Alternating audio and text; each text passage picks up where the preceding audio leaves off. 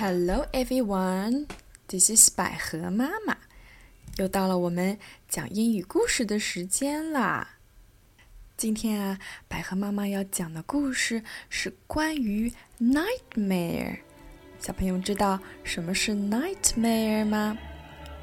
如果啊，你晚上做了噩梦，你就可以说 I had a terrible nightmare。我做了一个非常可怕的噩梦。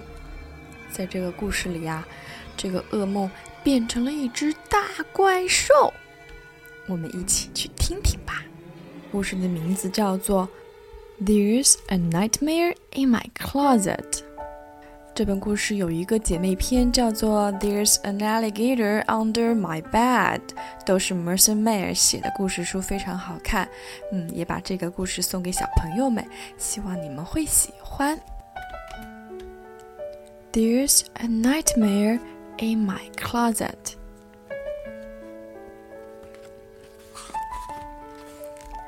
There used to be a nightmare in my closet.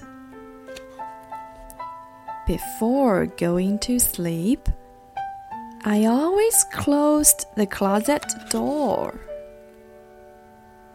I was even afraid to turn around and look. When I was safe in bed, I'd peek. Sometimes. One night, I decided to get rid of my nightmare once and for all. As soon as the room was dark, I heard him creeping toward me. Quickly, I turned on the light and caught him sitting at the foot of my bed. Go away, nightmare, or I will shoot you, I said. I shot him anyway. My nightmare began to cry. I was mad, but not too mad. Nightmare, be quiet or you will wake mommy and daddy, I said.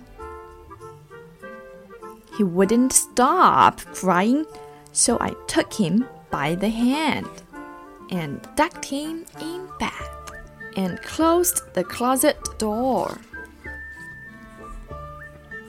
I suppose there's another nightmare in my closet, but my bed's not big enough for three. The end. 故事讲完了，小朋友们喜欢这个故事吗？最后啊，我不但没有害怕那个衣柜里的大恶魔，反而还跟他成为了好朋友呢。其实啊，他还怕我呢。 希望你们喜欢这个故事。See you next time. Bye.